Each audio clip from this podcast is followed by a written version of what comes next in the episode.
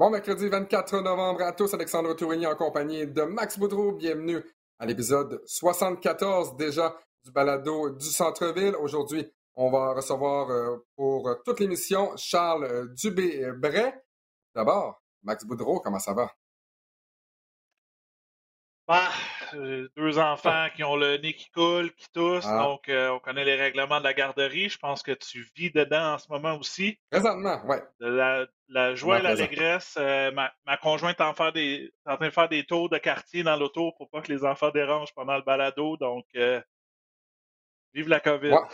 Ça ressemble pas mal à ce que ma femme fait présentement. La garderie nous a appelé ce matin. On doit aller chercher notre petit garçon, donc ben voilà, mais bonne nouvelle, on va avoir du plaisir assurément au balado du Centre-Ville. Max, tout d'abord, j'aimerais revenir sur une situation avant de parler de la NBA, parce qu'encore une fois, il s'est passé un paquet de choses dans la NBA.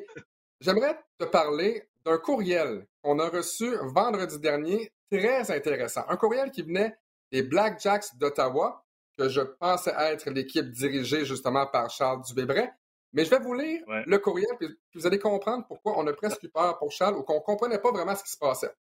Les Black Jacks d'Ottawa de la Ligue élite canadienne de basketball tiendront une conférence de presse au Ottawa Embassy Hotel Suite pour annoncer l'entraîneur-chef de 2022. Depuis, les Black Jacks annonceront le renouvellement de l'un de leurs principaux partenaires avant la saison 2022. Là, je lis ce communiqué-là et je vois nulle part le nom de Charles Dubébret. Là, je me dis, qu'est-ce qui se passe avec Charles? Clairement, si je lui envoie un texto, il va me répondre ou il va me répondre sans vraiment me répondre. Euh, là, je me dis, bon, est-ce que Charles va te mettre dehors? Est-ce que Charles, peut-être, va venir à Montréal? Donc là, je texte Charles. Allez, la machine à rumeur à partir. Ben, c'est ça. Là, je, texte Charles, je dis Est-ce qu'il faut que je fasse un plus un? Tu ne reviendras pas à Ottawa, tu vas devenir le coach à Montréal.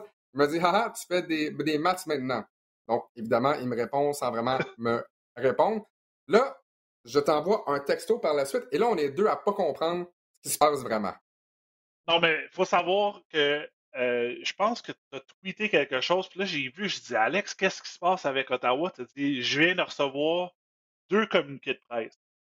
Et là, tu m'envoies le, tu m'as envoyé le mauvais au départ. Je suis comme, ben, Charles, il reste. Qu'est-ce que tu m'envoies? Ça n'a aucun, aucune idée de, aucun rapport avec le, changement d'entraîneur ou nomination d'un nouvel entraîneur. Puis là, tu dis, ah, attends une minute, voici l'autre. Là, je lis la même chose que toi. C'est sûr que quand tu lis un article comme ça, tu essaies de lire entre les lignes. Puis la première chose qu'on a pensé, c'est bon, Charles s'en va ailleurs. Que, pourquoi que tu ne l'annoncerais pas que tu renouvelles? Je pense que les contrats, c'est à chaque année, mais ça a mm-hmm. été un peu drôle. Là, c'est sûr que la machine à rouleur, le cerveau, là, il n'en pas gros pour commencer à dire ben, peut-être qu'il s'en vient à Montréal, y a-tu eu une opportunité ailleurs? Je sais que entre-temps qu'on s'est reparlé, euh, il y a la chance d'aller euh, sur le staff avec l'équipe d'Edmonton pour le championnat dans l'Amérique du Nord. Pour finalement que écoute, euh, on décide que Charles revient à, Ottawa lundi, donc euh, et ça tombe bien qu'on l'a avec nous. Je suis sûr qu'il va nous poser quelques anecdotes là-dessus, mais on a j'ai eu peur pour toi, mon Charles. Euh, j'ai donné plein de destinations possibles, mais finalement, je pense que tu es bien, puis je pense que ça a bien été l'année passée à Ottawa. Donc, euh, ils t'ont euh, re-signé pour un an. Ben bon, on va accueillir maintenant l'entraîneur officiel en 2022 des Black Jacks d'Ottawa. Charles Dubébret, Charles, félicitations encore une fois pour avoir conservé ton, ton emploi finalement. Très, très heureux que tu aies la chance de te faire valoir pour une deuxième saison à la tête des Black Jacks. Mais écoute, pour citer François Pérusse, qu'est-ce qui se passe? J'avais juste deux mots à me demander finalement. Mais euh, non, en fait, c'est sûr que ça, a créé certaines, certaines rumeurs. Euh, mais bon, moi, je savais depuis un certain temps, on s'était entendu très rapidement avec la, direction des Black Jacks sur le fait que je revienne. Euh, mais bon, quand même, il y avait un timing à, respecter par rapport aussi aux annonces et au fonctionnement de la, Champions League des Amériques dont tu parlais, Max, où donc on va représenter le Canada contre les équipes du Brésil, l'Argentine, Chili, Nicaragua, Porto Rico et Uruguay. Donc voilà, c'est les pays qui sont impliqués cette année, qui est une équipe en réalité de, de CBL où bon, on joue sous l'égide de l'équipe championne parce que c'est ça les règles, mais en réalité, comme nous, on est une ligue estivale, euh, il n'y a pas officiellement d'équipe en ce moment, donc on l'a créé pour ça, puis on a créé un staff aussi euh, où moi j'ai été sélectionné pour, euh, pour en faire partie. Donc il y avait, disons, un, certain timing à respecter pour que les gens comprennent un peu que oui, je, vais participer avec l'équipe CBL qui porte le nom des Stingers d'Edmonton, mais que je vais, je vais revenir comme entraîneur-chef des, des Black Jacks. Donc ces deux annonces-là devaient se faire en deux semaines subséquentes et les, les, les, fouineurs que vous êtes ont tenté de, de lire entre les lignes pendant euh, quelques jours. Euh, ce, qui, ce, qui a, ce, qui, a, mené, pas les seuls d'ailleurs, parce qu'il y a des journalistes qui m'ont contacté, qui, ont, qui, qui, croyaient justement faire des mathématiques comme toi, Alexandre, puis dire, bon, ben, si on, si on pense que c'est un nouvel entraîneur à Ottawa, ça veut dire Charles s'en va quelque part, quelque part voulant peut-être dire Montréal, euh, mais avec tout le respect que j'ai pour, pour l'organisation de Montréal, pour moi, c'était clair que je voulais revenir à Ottawa avec l'organisation de qualité qu'on a en place là-bas. Monsieur, vous vous souvenez, mais en fait, euh, Max s'en souviendra, Charles, si tu nous écoutes aussi, s'en souviendra. J'ai comparé la NBA il y a deux semaines à The Real Housewives, ou une autre émission de télé-réalité qui carbure au drame. Et bien là, encore une fois, cette semaine, une toute nouvelle édition. D'ailleurs, je pense qu'il faudrait trouver un nom, euh, un, titre à cette chronique drama euh, du côté de la NBA. On vous invite d'ailleurs à nous envoyer par Twitter, Facebook, peu importe vos suggestions. Bon, pour ceux qui vivent sous une roche, dimanche dernier, donc le 21 novembre, match entre les Lakers et les Pistons avec euh, un peu plus de 9 minutes à faire au troisième quart. Jeremy Grant à la ligne des lancers francs. C'est pas ce qui est important. Ce qui est important, c'est qu'il le rate et au rebond, on se bat pour la position. Azar Stewart et LeBron James. Euh, LeBron James, en voulant se départir de l'emprise de Stewart, envoie, je dirais pas un coup de poing au visage parce que c'est pas mal une main ouverte là, finalement. Ça pour dire, frappe Stewart au visage, Stewart saigne, Stewart est vraiment pas content. Et là, euh, s'en va dans la face de LeBron pour lui dire vraiment euh, qu'il n'est pas heureux de la situation. Et là, on pense, bon, peut-être que ça va finir là. Euh, les deux hommes en viennent pas au coup, mais quand même, on voit que euh, Stewart est très mécontent.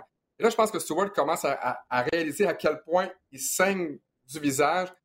Et là, il veut s'en prendre une deuxième fois à LeBron court après LeBron, euh, pousse des coéquipiers, pousse un officier, pousse tout le monde finalement pour essayer de se rendre jusqu'à LeBron James. Essaiera une troisième fois, ultimement, a vraiment perdu la carte. Ultimement, Stewart suspendu pour deux matchs, LeBron pour un match, ce qui était le match d'hier entre les Knicks et les Lakers. Et ce qui est particulièrement ben, drôle, peut-être comique ou amusant, c'est que l'annonceur maison, assez rapidement, et on l'entend là, demande aux spectateurs de ne pas sauter sur le terrain.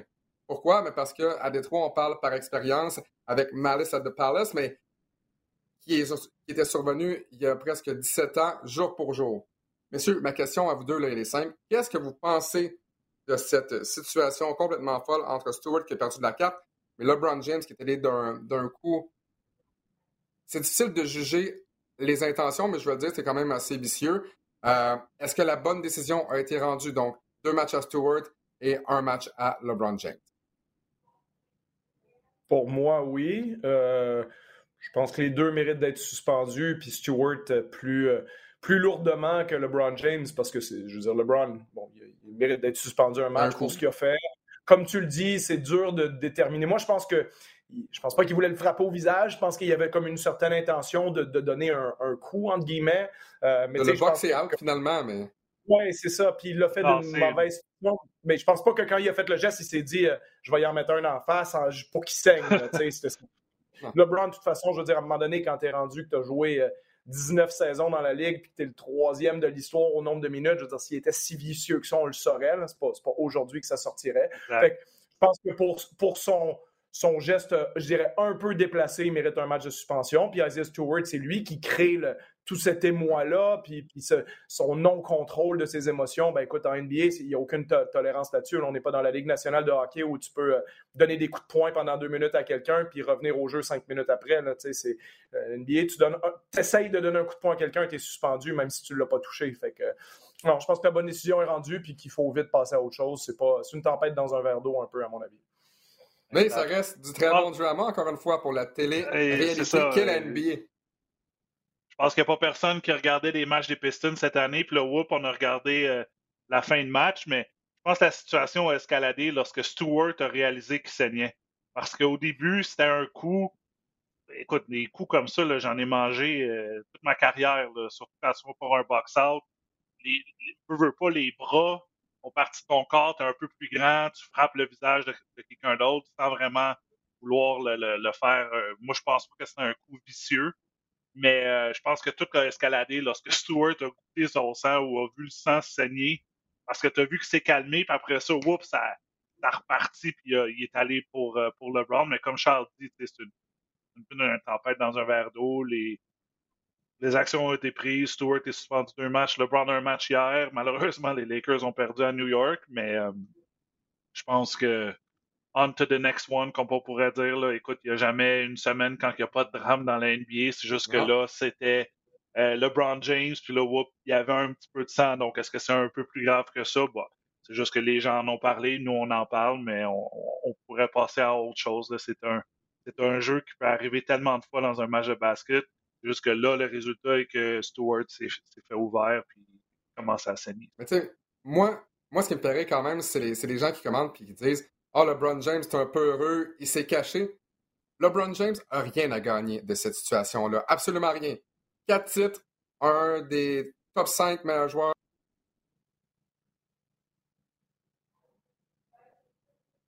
Et voilà, encore une fois, je pense, Alex, on vient de te perdre. Donc, si je continue, oui, il n'y a rien à gagner.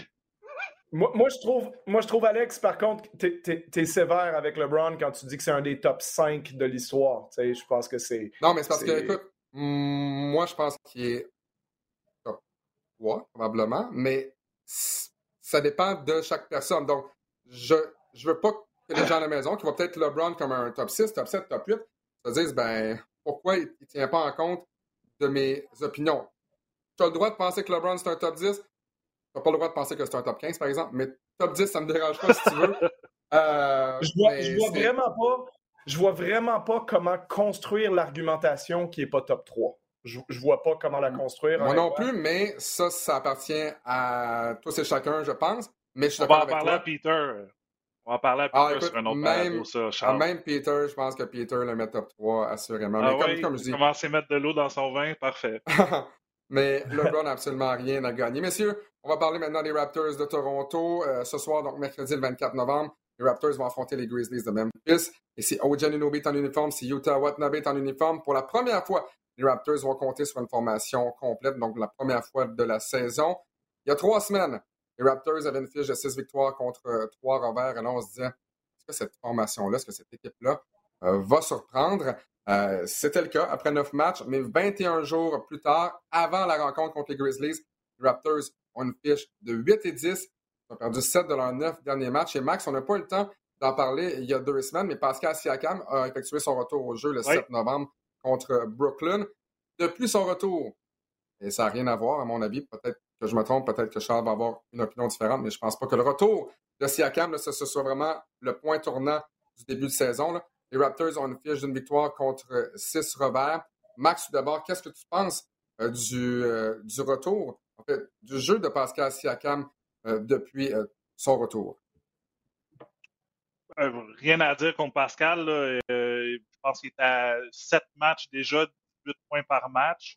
je j'ai rien à dire contre le jeu particulier de, Pascal. C'est plus l'ensemble du jeu des Raptors qui est, à défectueux en ce moment.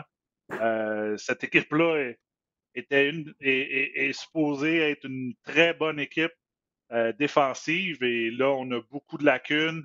Euh, tu disais, là, les joueurs, tu as Precious Achua aussi, là, qui est DTD, que je disais, là, pour son épaule, donc peut-être qu'il ne jouera pas ce soir. Mais on a peut-être perdu une certaine identité, si je pourrais dire.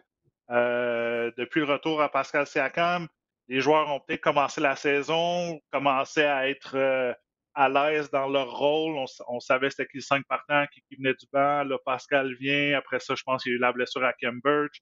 Euh, certains joueurs là, ont moins joué. Mais il faudrait juste peut-être revenir à la base pour les Raptors. Là. On, on a des joueurs comme Trent, comme Van Vliet qui, sont, euh, ont beaucoup de déflexion. je pense que Trent, aux dernières nouvelles, est encore un des meilleurs dans la ligue. Là, de, j'ai pas vu les, stats sur cette catégorie-là. Mais euh, ça, ça, comment je peux dire, euh, faudrait revenir à une certaine identité là, pour. Euh, je pense que c'est la défensive là, qui, est à revoir dans les, derniers, dans les dernières semaines là, pour, euh, pour les Raptors. Mais c'est ça, Charles. Max en parle. L'identité des Raptors avant le début euh, de la saison, on s'attendait à ce que ce soit une bonne équipe en, en, défense, mais on se posait la question, c'est la même chose depuis le départ de Kawhi Leonard, essentiellement. Qui va marquer des points pour les Raptors de Toronto?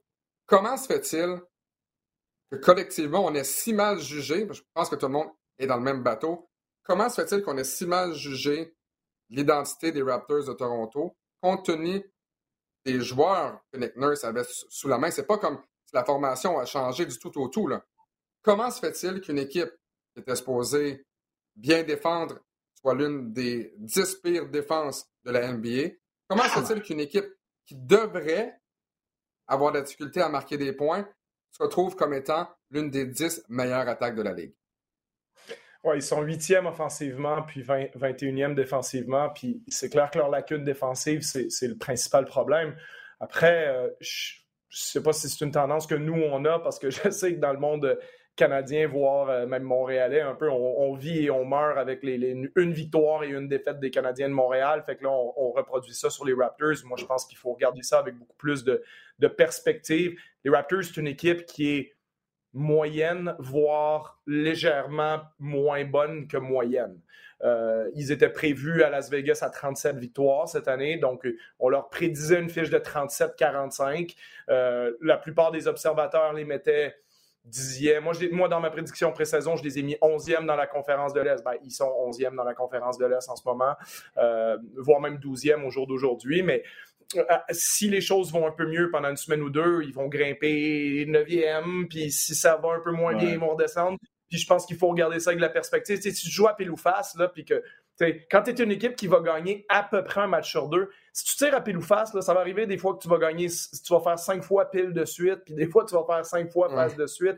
Sur un, large échantillon, les choses, elles se replacent. Quand les Raptors étaient 6-3, moi, je peux vous le dire tout de suite, je les trouvais pas si bons que ça. Mais là-dedans, tu gagnes une game par un à domicile contre le Magic d'Orlando. Puis là, tu es dans une séquence de cinq victoires, alors qu'il n'y a rien d'impressionnant de battre le Magic à domicile par un. Fait après ça, soudainement, ben là, tu en perds une coupe de suite parce que ton calendrier devient un petit peu plus difficile. Puis, mais, puis là, tout le monde dit hey, mais qu'est-ce qui se passe? Maintenant Il gagnait avant. Ben oui, mais des fois, c'est l'oscillation du calendrier. Tu joues des équipes un peu plus faciles, tu joues contre des équipes qui ont des blessés. Mais sur 82 matchs, ça finit par s'équilibrer. Puis d'habitude, c'est pour ça qu'on dit c'est 20 matchs à peu près la, vraie évaluation d'une équipe dans la NBA. Donc, on, on en approche. Les Raptors, on est rendu à 18. Imaginons qu'on gagne un des deux derniers matchs du voyage. Là, il reste Memphis, Indiana. Ça ferait une fiche de 9-11. Ben, c'est à peu près ce qu'on leur prédisait euh, à travers les experts de la NBA. Puis, moi, je, veux dire, la prochaine étape pour les Raptors, le deuxième quart de la saison, les 21 prochains matchs après, après la fin de leur voyage actuel. 17 de ces 21 matchs-là sont à Toronto. 17 sur 21, c'est énorme c'est là qu'il va falloir que les Raptors, s'ils veulent espérer se qualifier pour le play-in, qu'ils fassent vraiment un gros pas vers l'avant, particulièrement au niveau défensif, parce que après ça, au mois de janvier, et quand ils vont être rendus à mi-saison, je regardais leur calendrier, ils vont avoir joué 25 matchs à domicile, seulement 16 à l'extérieur. Ce qui veut dire que la deuxième moitié de saison, beaucoup plus de matchs à l'extérieur, beaucoup plus d'adversaires coriaces.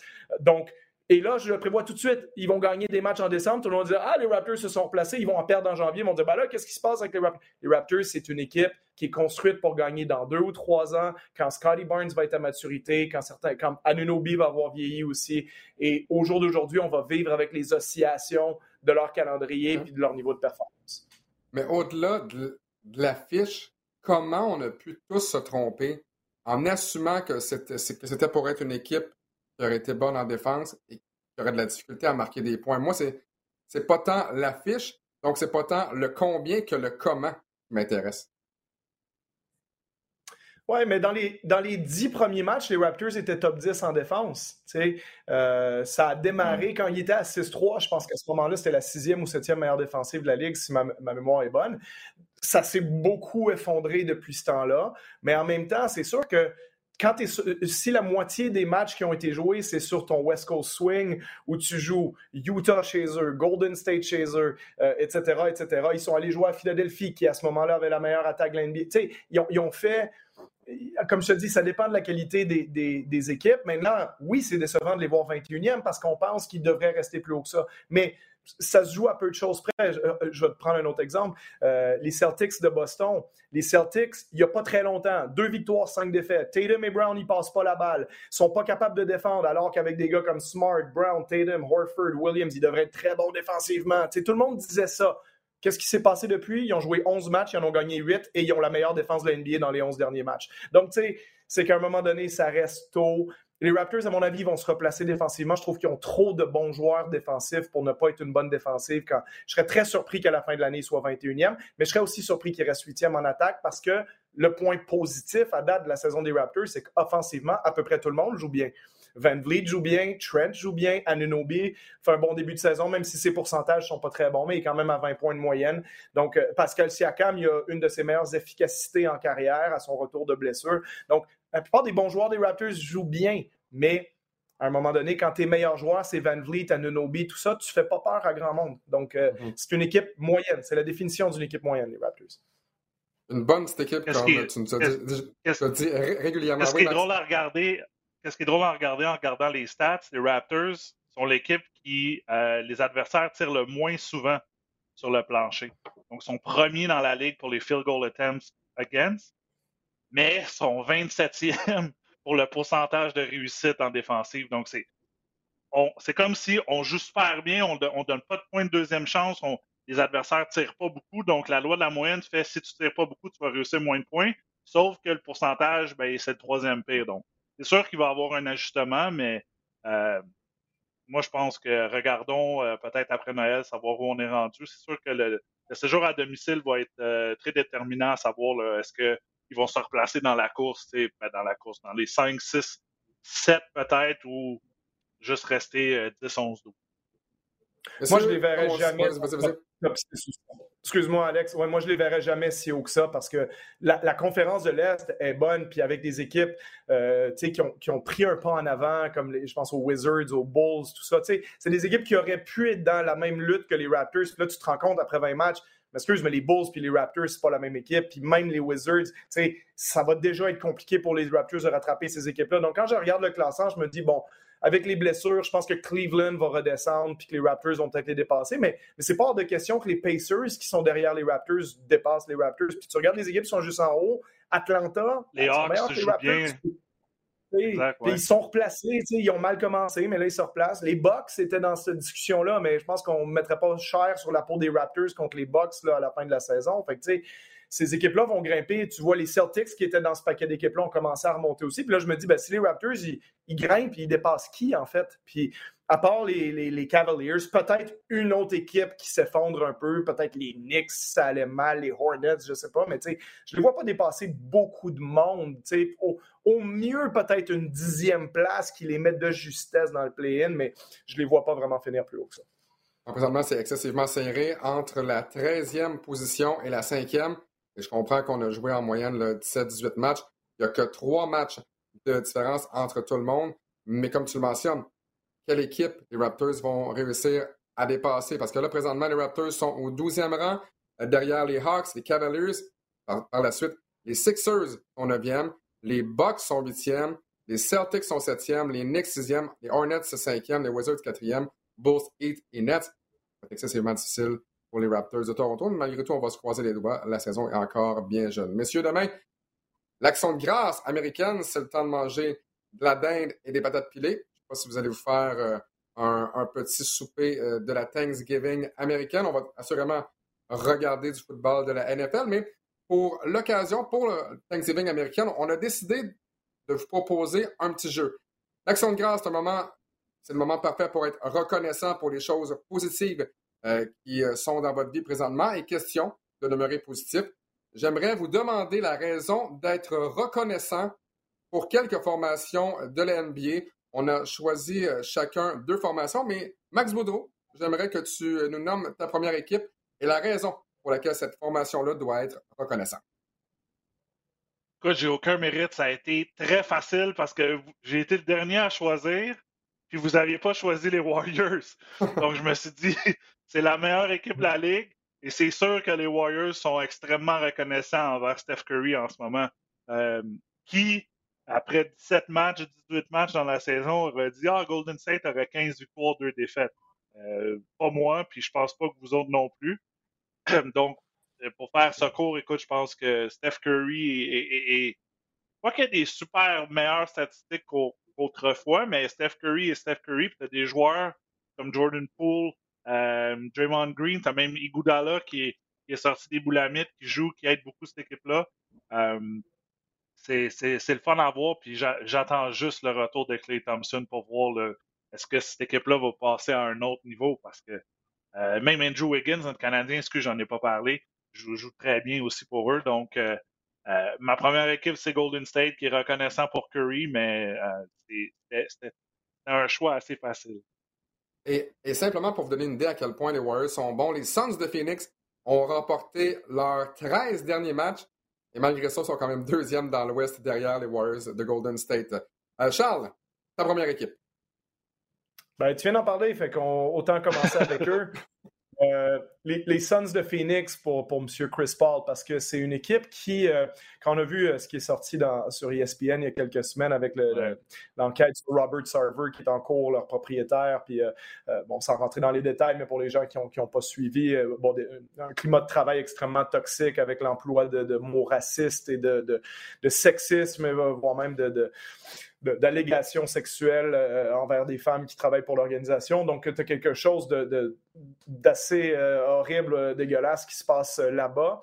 Et à travers ça, ben, tu as un des meilleurs euh, capitaines de bateau, si je veux l'appeler comme ça, de, l'histoire de la NBA, euh, Chris Paul, qui est arrivé là il y a un an, qui a pris une équipe qui n'était pas en séries éliminatoires, sans rien enlever hein, à Devin Booker, à, DeAndre Ayton, puis tous les autres joueurs, parce que c'est une équipe qui est bien construite, chaque joueur à sa place, Michael Bridges, Jay Crowder, etc.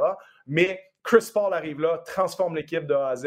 Euh, et, je pense qu'il faut le louanger là-dessus parce que Chris Paul est à 37 ans maintenant mène la NBA aux passes décisives encore cette année. Il est deuxième aux interceptions. je pense que c'est un joueur que, euh, comme il n'a pas gagné de championnat, on ne le, mesure pas à sa juste valeur. Pour moi, Chris Paul, c'est un des 25 meilleurs joueurs de l'histoire de la NBA. Euh, je pense que c'est même compliqué d'argumenter qu'il n'est pas un des 25 meilleurs joueurs de l'histoire. Il fait partie de cette catégorie de joueurs-là, un peu comme Karl Malone, comme Charles Barkley, qui n'ont pas gagné de championnat, mais que leur carrière est immense des deux côtés du terrain tu regardes ses statistiques individuelles, je veux dire, euh, même au niveau des points, alors que ce n'est pas un marqueur à, proprement dit, c'est un créateur plus que d'autres choses. Il est rendu au-dessus de 20 000 points. Il va terminer sa carrière peut-être deuxième ou troisième de l'histoire de l'NBA au niveau des passes. C'est possiblement avec Gary Payton le meilleur meneur de jeu défensif de l'histoire de la Ligue. C'est un meneur, c'est un joueur qui transforme toutes les équipes où il joue, qui est fait gagner. Puis souvent, c'est comme si on s'attardait sur le fait que, ouais, mais il n'a jamais gagné le championnat. Bon, si c'était pas pour une blessure ou deux avec les Clippers, il aurait potentiellement pu en gagner un. C'est passé à deux matchs près d'arriver l'année dernière. Donc, on va dire, il est passé proche, c'est pas tout à fait comme gagné, je suis d'accord, c'est pour ça que je le mets pas top 10, top 15, bien entendu, mais euh, un, CV hallucinant, Chris Paul, et encore une fois, les 13 victoires de suite que tu mentionnais, Alex, donc les Suns, je pense qu'ils peuvent être très reconnaissants parce que sans lui, euh, c'est une équipe qui pourrait rapidement euh, piquer du nez, à mon avis. Et, oui, il va peut-être finir deuxième ou troisième, mais disons que John, Stockton, un, excellent meneur de jeu, ça va être assez difficile de battre ça. Euh, je suis pas certain qu'on va voir quelqu'un euh, à John Stockton. Messieurs, j'ai mis mon chandail des Knicks parce que je pense que les Knicks doivent être excessivement reconnaissants pour leurs joueurs substituts. Euh, je pense pas me tromper en disant que la formation partante, là je pèse mes mots, est peut-être pas atroce, là, mais connaît un très, très, très vilain début de saison. C'est difficile, très difficile pour Kemba Walker. C'est difficile pour Evan Fournier sauf dans le match d'hier, qu'on a eu un très bon match contre les Lakers, c'est ça. Euh, Julius Randle, heureusement qu'il est là par moment, mais on voit même ses chiffres diminuer, près de 4 points euh, par match en moyenne de moins. Euh, et avant le match contre les Lakers, les joueurs partants des Knicks accordaient 119,9 points par 100 possessions. Si on enlève les dernières minutes qui servent à rien d'un match qui est déjà gagné, en bon français, du garbage time, les joueurs substituts font mieux. Marquent en moyenne près de 41 points, sont troisième dans la ligue. C'est 16 points de plus que les joueurs substituts des, Raptors qui occupent le dernier rang. Et il y a une formation des joueurs substituts qui fait très bien, entre autres défensivement, l'une des euh, l'un, des meilleurs cinq défensifs euh, parmi les, euh, les, formations substituts. Rose, Gibson, Burke, Stoppin, Quickly, un, net rating de plus 28 avant le match d'hier. Ça les place au quatrième rang des formations qui ont joué au moins 50 minutes ensemble cette saison. Comme je dis, défensivement, ils sont impeccables. Mais Tom Thibodeau n'a pas eu peur de mettre sa formation partante sur le banc. Quand ça ne fonctionne pas, ça ne fonctionne pas. Et là, on doit se dire, est-ce que l'année dernière, pour les Knicks, c'était un mirage ou c'est simplement qu'on traverse une mauvaise période? Comme on, le mentionne depuis le début du balado, il reste encore beaucoup de temps. Plus de 60 matchs pour la majorité des formations. Donc, pour moi, je pense que les Knicks doivent être reconnaissants pour leurs joueurs substituts. Max, ta deuxième formation. Euh, on en a glissé un peu un mot. J'ai dit bon, je vais aller, je vais aller dans l'Est. Dans l'Est, euh, mon premier choix, Charles, tu l'as pris, donc je vais, je vais te le laisser par la suite. Mais euh, une belle surprise aussi là, de voir les, les Bulls de Chicago dans le top 3 dans l'Est. Je pense que l'état-major est reconnaissant envers un certain DeMar DeRozan qu'on connaît bien, qui est, je ne veux pas dire un homme changé, mais je pense que son séjour à San Antonio l'a fait réaliser que c'était plus que juste un marqueur, un tireur de deux points. Je pense que ces années avec Greg Popovich, on a vu que c'était un, un, bon passeur. Il y a eu presque six ou sept aides par match. Et là, cette année, euh, écoute, euh, je ne sais pas si vous avez vu, des matchs de Chicago, mais c'est le fun à les regarder. Oui. Spectaculaire. Euh, tu as des joueurs comme, c'est pas, je te dirais, peut-être pas la meilleure équipe défensive, c'est pas la meilleure équipe offensive, mais côté côté pacing, si on peut dire, le statistique pacing sont dans le top 5 de la ligue. Euh, le ballon bouge vite. Un joueur comme Lonzo Ball qui pousse la balle. Un joueur comme Caruso qui vient du banc. Euh, DeRozan, Levine, Vucevic. J'aime bien cette équipe-là, donc euh, je les ai choisis comme, deuxième. Euh, puis je pense que ben, on, a fait des, bonnes acquisitions dans, la saison morte avec Caruso, DeRozan. Puis on se souvient qu'on avait été chercher Vucevic à la date limite des transactions l'année passée. Donc, je vais y aller avec les Bulls. Et en même temps, ben, c'est le fun de voir un marché comme Chicago. C'est toujours fun de voir des marchés qui ont eu des années de misère pendant 5-6 années. On, connaît tous les, belles années de gloire des Bulls dans les années 90. Puis là, de, les revoir dans, dans, le haut du classement, c'est le fun. Ça, crée quelque chose de nouveau. Euh, on voit des joueurs que peut-être on a moins vus, comme un Zach Levine. Je sûr que nous, on les connaît, mais les partisans moyens peut-être le connaissaient moins, à part de le voir avec les Timberwolves dans le temps pour les dunk contests. Euh, donc, mon, mon choix va, va, pour les Bulls. Charles, quelle autre équipe doit être reconnaissante? Ben, c'est drôle que Max, il voulait choisir mon équipe parce que mon deuxième choix, ça aurait été les Bulls. Et, euh, ah, et voilà. Par contre, j'aurais mentionné, mentionné Arturas Carnisovas, leur président, parce que six des sept meilleurs joueurs des Bulls n'étaient pas avec l'équipe il y a un an exactement. Hein. Donc, euh, que ce soit. Euh, il n'y avait que Zach Levine qui était déjà là. Tous les autres, que ce soit Vucevic, Caruso et compagnie, euh, Lonzo Ball, bon, DeRozan, et même Patrick Williams qui a été repêché l'année dernière, qui est blessé. Donc, les Bulls, super travail de Carney Sauvas, mais je me suis porté vers un autre dirigeant d'équipe, Tommy Shepard. donc, les Wizards de Washington, je pense qu'ils peuvent être très reconnaissants pour le travail de, de Tommy Shepard qui pense que si ça se maintient, devrait gagner le titre de, Executive of the Year, là, de, de, je ne sais pas comment le traduire, euh, membre du, euh, de l'état-major de l'année dans la NBA. Euh, mais son échange de l'été dernier, puis qui commence déjà l'année d'avant avec John Wall, qui était un contrat presque inéchangeable. Tu sais, des contrats qui, qui deviennent albatros là, très, très vite. Tu traînes ça. Tu Parlez-en aux Rockets en ce moment. présentement, les Rockets, tu payes ces gars-là 45, 48, quasiment 50 millions par année pour devenir moins explosif qu'il l'était quand il était jeune. c'est des joueurs qui sont dans la petite zone, juste en dessous d'être assez bons pour te gagner un championnat ou d'être dans la discussion, mais qui sont quand même au match des étoiles à chaque année. John Wall, c'est un joueur fantastique, mais tu sais que tu ne gagnes pas un championnat normalement sur les épaules de John Wall. Bref, tu convertis John Wall en Russell Westbrook. Russell Westbrook, pour tout le mal qu'on peut dire de lui, il les a mis sur ses épaules à partir du mois de mars. L'année dernière, il les a traînés jusqu'en séries éliminatoires. À la fin de l'année, tu flippes Russell Westbrook avec euh, cinq choix de deuxième ronde dans le futur et le très renommé Chandler Hutchison. En retour, tu obtiens Montrez Harrell, KCP, Kyle Kuzma, Aaron Holiday, Spencer Dinwiddie, même Isaiah Todd, un jeune joueur de 6 pieds 10, 220 livres du G-League Ignite qui a quand même du talent, qui était le 31e choix au repêchage, et un choix de deuxième ronde de San Antonio cette année, qui est une des pires équipes de la Ligue. Donc, c'est quand même pas loin d'être un choix de première ronde.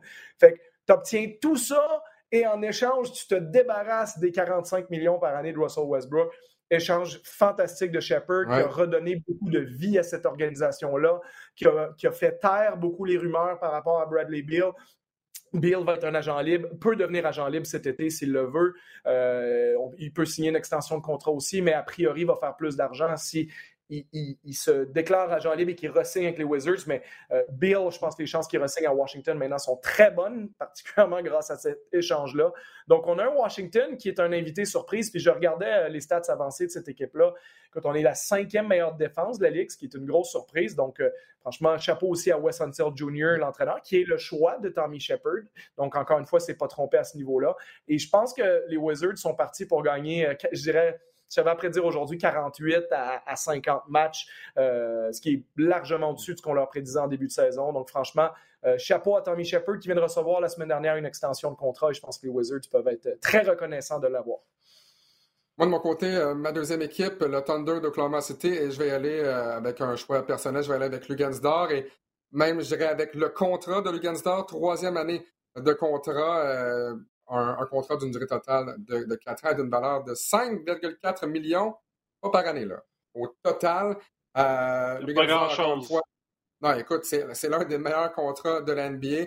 On a vu Lugansdor pour la première fois de sa carrière réussir quatre, euh, en fait, cinq matchs de suite avec au moins 20 points. Il une séquence de 14 matchs avec au moins 10 points. Donc, pour un joueur qui joue de la bonne défense à 1 contre 1, son problème, et ça, c'est depuis qu'il joue euh, dans les rangs universitaires, on se demandait est-ce que Lugans est capable de tirer de façon régulière? Est-il capable de tirer à trois points de façon régulière? Présentement, à 31% 43% du plancher.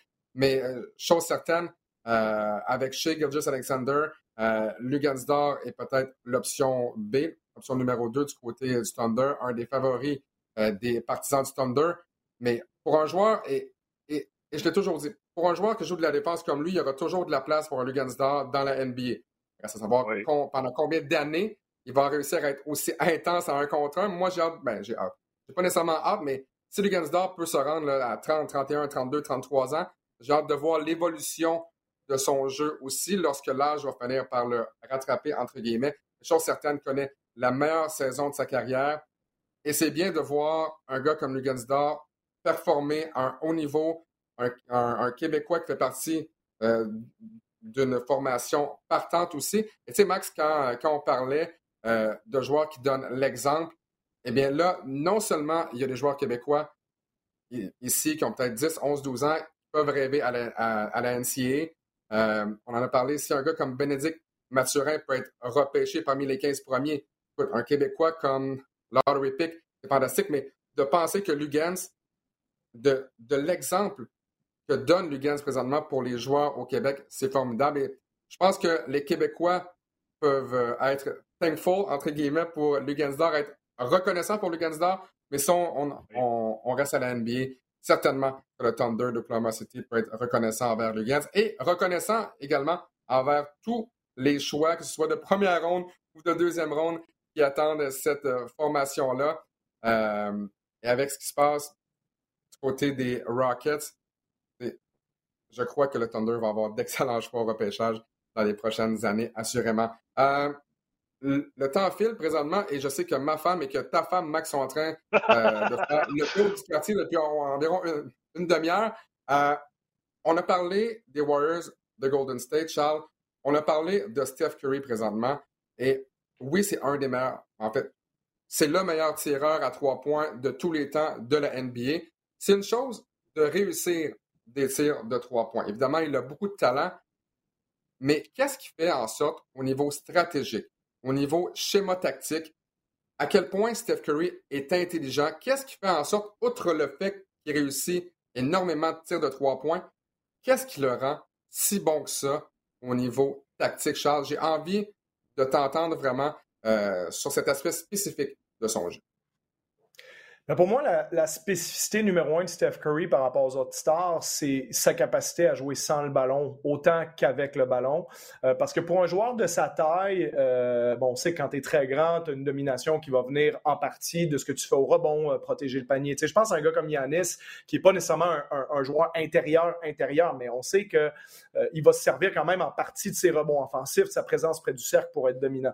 Quand tu es un petit, en général, la façon de dominer, ben, si on met le ballon dans tes mains, c'est toi qui sur le pick and roll, sur les actions à deux, actions à trois, tout ça. Puis euh, on voit beaucoup les, les, Damien Lillard de ce monde, les meneurs de jeu faire ça, peu, importe qui ils sont, euh, Kyle Lowry, euh, Fred Van Vliet à Toronto, mais là je parle de joueurs un peu plus bas, mais des joueurs même stars sont habitués d'opérer avec le ballon en main. Russell Westbrook l'a fait pendant des années. Mm-hmm. Curry, lui, le particulier, c'est que tu te dis, un joueur qui est aussi bon passeur, aussi petit que lui, aussi habile avec son dribble, aussi menaçant que son tir, ça devrait être un joueur de pick and roll. Et il est excellent en pick and roll, mais il ne se contente pas de faire ça. Et c'est pas comme ça qu'il est principalement utilisé à Golden State, parce qu'on est capable d'utiliser tellement de situations, surtout avec le, luxe qu'il y a, c'est d'avoir un joueur comme Draymond Green avec lui, euh, qui est, un passeur exceptionnel. Donc, entre guillemets, c'est comme si on disait à Curry, euh, en termes de football américain, tu aurais tout ce qu'il faut pour être un bon corps arrière, mais on est aussi capable de t'utiliser en mettant Draymond Green comme corps arrière. Et là, comme tu es aussi bon comme receveur de passe, mettons, que tu l'es comme carrière, mm-hmm. la moitié du temps, voire les trois quarts du temps, on va t'utiliser comme receveur de passe parce que lui, il est excellent carrière. Donc, d'un jeu à l'autre, tu ne sais pas si Curry va être le receveur de passe ou le corps arrière. Et plusieurs attaques de on, dit, on dit sont un peu héliocentriques. Ça tourne autour de la même personne. Doncic est un joueur très héliocentrique. Euh, LeBron James, évidemment, James Harden, tous ces gars-là. Alors que Curry, tu le regardes jouer, tu dis en fait, il n'a pas besoin d'avoir la balle dans les mains, mais il attire tellement d'attention sur lui. Puis là, quand le ballon revient de son côté, ben là, il est en mouvement. Puis comme il, le sait en plus qu'il est, bon avec son mouvement, il n'hésite pas à, passer le ballon et à rester en mouvement juste après. Donc, des fois, tu le vois attaquer. Il ne peut pas nécessairement finir. Il continue son drive, lâche la balle à trois points. Et au moment où la défense, elle se relâche un petit peu en se disant Oh, Curry attaque, Curry attaque. OK, c'est bon, il a fait une passe. Boum! il est reparti, il est en mouvement direct. Et là, le moment que tu lui as donné deux pieds et demi d'espace, c'est fini, fini, fini, la balle va rentrer, c'est sûr. Donc, il arrive à combiner avec son intelligence du jeu, puis sa facilité à dire, regarde, Draymond prend la balle dans tes mains, il n'y a pas de problème. Puis quand Clay Thompson est là, ben, c'est décuplé. C'est comme ça qu'on a eu la dynastie des Warriors. Mais euh, non, franchement, il est capable de, de dire j'ai pas besoin du ballon dans mes mains. Je vais, jouer au receveur de passe. Je reprends mon analogie de football. Je vais jouer au receveur de passe pour la coupe de possession. Ah, là maintenant, il reste 8 secondes au shot clock. Redonnez-moi la balle, je vais redevenir le corps arrière pour vous finir ça. Puis ça, c'est assez unique dans la ligue. Donc, Steph Curry, les Warriors, les Warriors de Golden State, fiche de 15 victoires contre 2 revers, accueilleront les 76ers de Philadelphie euh, ce soir du côté de San Francisco. Et par ce soir, je veux dire mercredi, le 24 novembre. Charles Dubébret, merci beaucoup encore une fois pour ton temps ce matin. Toujours très intéressant. Et on veut te féliciter encore une fois euh, pour ton renouvellement de contrat du côté euh, des Blackjacks euh, d'Ottawa. Bien de, te voir diriger pour une deuxième saison cette formation-là. Ben, merci beaucoup à vous autres, les gars. Toujours un plaisir. Salut, on se retrouve bientôt. Max, en terminant, avant que ta femme revienne de son tour de voiture avec tes deux enfants, c'est l'heure des héros et des zéros de Boudreau écoute, très simple cette semaine, on en a parlé. J'ai ciblé deux équipes. Euh, juste à regarder euh, la page du classement, puis tu regardes qu'est-ce qui se passe dans la NBA, puis tu sais exactement qui sont les héros, qui sont les héros. Je vais essayer de te faire deviner qui sont mes héros. L'équipe euh, dans l'Ouest. non, mais go, parce que je sais pas. Non, mais c'est les Suns de Phoenix. les Suns de Phoenix, OK. Bon. Hey, bravo Alex, ben, félicitations, tu gagnes un 5 minutes additionnel sans ton, sans ton garçon qui est malade. Donc, euh, c'est soit les Warriors, soit, les Suns, essentiellement. À moins que tu veuilles me parler des Timberwolves qui ont gagné leurs quatre derniers matchs, mais qui sont dixièmes, malgré tout. Non, je vais parler de l'équipe qui vient d'en gagner 13 de suite, qui malheureusement est deuxième. Euh, comme Charles en a parlé, là, euh, la dernière nouvelle que je disais, je disais, mon Dieu, euh, tout le beau conte de fées qui est arrivé avec Phoenix l'année passée sera en finale. C'est un marché qui a eu de la misère. On amène Chris mm-hmm. Paul. Et là, bang, la grosse nouvelle sur, euh, sur, sur Server, sur, euh, sur l'état-major de Phoenix, comme quoi que c'était chaotique et tout ça. Et pendant ce temps-là, sur le terrain, on parle de distraction, mais les joueurs ne, ne le sont pas, ou en tout cas, ça paraît pas parce que viennent d'en gagner 13 de suite, sont 14 victoires, 3 défaites. Donc, un choix facile pour mes héros de la, pour mes héros de la semaine. Et ben, on va rester dans l'Ouest parce que les héros, c'est toujours une équipe. J'aime pas vraiment pinpointer un joueur. Ce choix-là va être excessivement facile aussi, donc je te, je te laisse prendre le choix, selon toi. Les Rockets. Et écoute, tu peux pas, euh, tu peux pas perdre. Peux pas perdre 15 matchs de suite puis pas être dans les zéros de la semaine et Ah, pas être les zéros du mois. Ils ont une victoire cette saison contre le Thunder. Exactement, mais c'était dans le temps que le Thunder avait seulement une victoire, mais le Thunder, par la suite, avec le, le, le brio de Lugans, en- entre autres, ont commencé à gagner, à accumuler des victoires. Donc, maintenant, ils sont à 6 victoires, 11 défaites. Mais du côté, du côté de Houston, là, on en, en parlait, là, John Wall, il va, y a-t-il une façon qu'on peut échanger ce, ce lourd, le lourd contrat-là? On est en reconstruction, là, complètement. Euh, mais tu sais, on a eu des choix difficiles. On a peut-être pe- pesé sur l'accélérateur euh, une couple d'années avec Harden, avec Westbrook. Mais en ce moment, là, une victoire, 16 défaites, euh, 100 points par match, 114 points contre, moins 14 déjà là. Euh, euh, on peut pas, on peut pas faire grand chose autre que dire, euh, ben, passons, passons à l'année suivante et espérons avoir euh, le premier choix au repêchage l'année pour, pour, pour cet été. Mais malheureusement, là, ça, ça va pas bien. On a un problème à Houston, ça va pas bien. Ah, Houston, we have a problem. J'adore ça, Max. Quelle belle façon. trop facile. Trop Ah, facile. trop facile, mais écoute, jeu de mots trop Quelle facile. belle façon de terminer cette édition du 24 novembre du balado euh, du centre-ville. Le temps de vous rappeler qu'on aura plusieurs matchs également au cours des prochaines semaines sur nos zones. Donc, tant au niveau de RDS ou que de RDS2. Je pense d'ailleurs qu'on va faire un match au mois de décembre ensemble, mon cher Max. J'ai déjà oublié. Oui, la semaine prochaine, je crois. Ouais, donc euh, Attends, je, de je vais te le dire, c'est lequel. Euh, dans deux semaines, les Bucks Ah. S'en vont à South Beach contre euh, Kyle Lowry et le nouveau Heat de Miami, qui ont, qui Ouais. ont bien joué hier. Un certain Tyler Hero, là, qui pourrait être le sixième homme, euh, candidat pour le sixième meilleur homme, le sixième meilleur joueur cette année. Là. Euh, deux bonnes formations. euh, donc, euh, ce match-là va être le 8, mais je crois qu'on fait d'autres matchs, là, comme tu le mentionnais, là, avant le 8 décembre. Ouais, surveillez donc votre guide horaire. Le temps de vous mentionner que Cal Lowry également, puisque tu parles du Heat, Cal Lowry, cette semaine, a mentionné qu'il va euh, éventuellement signer un contrat d'une journée avec les Raptors de Toronto pour prendre sa retraite en tant que membre des Raptors de Ouais. Toronto. Max Boudreau, toujours un grand plaisir. On se retrouve le 8 décembre prochain, donc mercredi le 8 décembre, à savoir si Maker Guerrier sera là ou non. On attend toujours des nouvelles de Maker. Maker, c'est Ah, c'est vrai, la demande a été faite. Pas de Ouais, nouvelles de. Meeker. Je sais qu'il était. Je l'ai vu, le, le petit coquin, il était parti euh, à, à New York, est allé voir un match de Brooklyn, je pense, une journée, puis le lendemain, il est allé voir les Knicks. Il nous a pas invités, Ouais. fait que euh, je j'espère sais, qu'il va pouvoir s'excuser au, au prochain balado, euh, Ouais. Alex. J'espère. Puis allez voir également les Jets de New York, euh, premier match de Laurent Duvernay-Tardif. Le chanceux, très très chanceux d'avoir euh, de s'être rendu à New York. Et très chanceux, Max Boudreau, de t'avoir en m'accompagner chaque deux semaines. Donc on vous rappelle, on se retrouve le 8 décembre prochain pour notre édition du balado du Centre-Ville. Salut tout le monde.